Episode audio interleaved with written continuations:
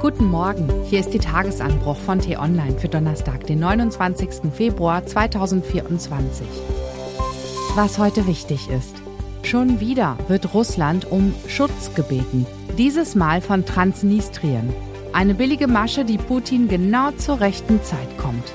Geschrieben von Camilla Kors, stellvertretende Politikchefin bei T-Online. Und am Mikrofon ist heute Ivi Strüving. Es kommt selten vor, dass Regionen eines Staates ein anderes Land um Hilfe bitten. Anders bei Russland.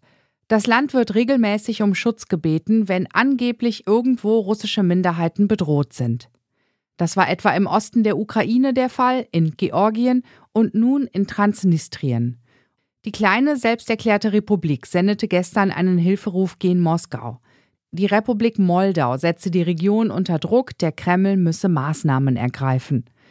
Und das nur einen Tag bevor Kremlchef Wladimir Putin heute seine Rede an die Nation halten will. Zufälle gibt's. Wäre es nicht so ernst, könnte man über diese Masche lachen. Immer wieder spult Putin dieselbe Geschichte ab, die so lautet. Russischsprachige Menschen seien im Ausland bedroht. Beweise bleiben Putin und die russischen Minderheiten der Öffentlichkeit dabei schuldig, aber das ist eigentlich auch egal, denn kritische Nachfragen duldet der Kremlchef ohnehin nicht. Überraschend ist dieser wohl orchestrierte Hilferuf aus Transnistrien nicht. Putin zündelt in dieser Region Moldaus schon seit Jahren. Der Hintergrund? Als die Sowjetunion Anfang der 1990er Jahre zerfiel, spaltete sich die Republik Moldau ab. Es entbrannte ein Unabhängigkeitskrieg zwischen moldauischen und prorussischen Kräften. Schließlich griff die russische Armee ein. Transnistrien erklärte sich in diesem Zuge für unabhängig, was bislang weder Moldau noch ein anderer Staat auf der Welt anerkannt hat. Ein Teil der russischen Soldaten blieb und die Region wird bis heute prorussisch regiert. Dieser Konflikt war lange eingefroren, gewann aber nach der russischen Invasion in die Ukraine deutlich an Brisanz. Und es ist wohl vor allem der Widerstandsfähigkeit der ukrainischen Armee zu verdanken, dass die Lage in Transnistrien nicht längst eskaliert ist. Denn ein Ziel Putins war es, die komplette südliche Ukraine zu besetzen. Die russische Armee wäre in dem Fall direkt an die Grenze zu Transnistrien gelangt, hätte dann die Möglichkeit gehabt, schweres Gerät und Personal in die Region zu bringen. Doch so weit kam es nicht. Die russische Armee scheiterte an dem Versuch, die ukrainische Hafenstadt Odessa und Umgebung einzunehmen und ist im Laufe des Krieges auf die südliche Seite des Flusses Dnipro zurückgedrängt worden. Doch nun sorgt die ukrainische Armee mit Hilfe westlicher Raketen dafür, dass russische Kriegsschiffe um die Ecke des Schwarzen Meeres einen großen Bogen machen müssen. Was also folgt nun auf den Hilferuf aus Transnistrien? Verkündet Putin in seiner Rede an die Nation heute eine Annexion, der irgendwann in Zukunft ein militärisches Einschreiten folgen wird? Möglich ist das. Es passt auch in die russischen Großreichsfantasien. Doch ist es auch davon abhängig, wie sich die Lage in der Ukraine entwickelt. Je mehr das Land gegen Russland ins Hintertreffen gerät, desto wahrscheinlicher wird eine Eskalation in Moldau.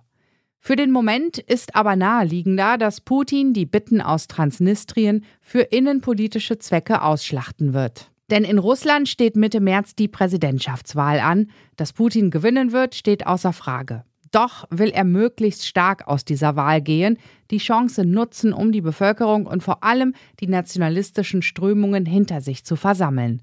Und was passt da besser als ein neues Kapitel in der Erzählung, die Russen und ihre Identität seien bedroht und bräuchten Schutz?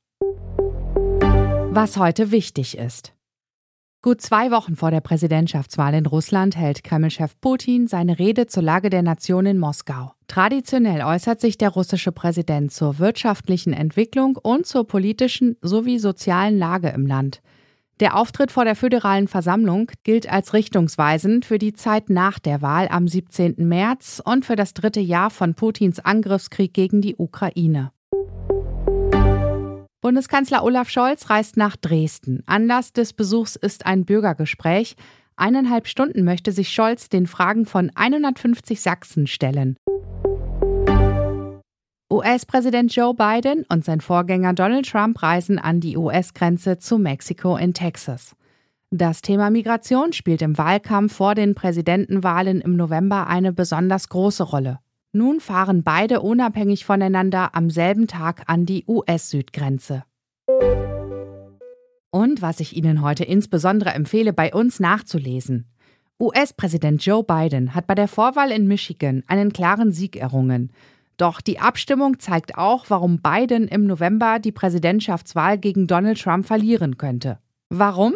Das erklärt Ihnen mein Kollege David Schafbuch. Den Link dazu finden Sie in den Show Notes und alle anderen Nachrichten gibt es auf t-online.de oder in unserer App.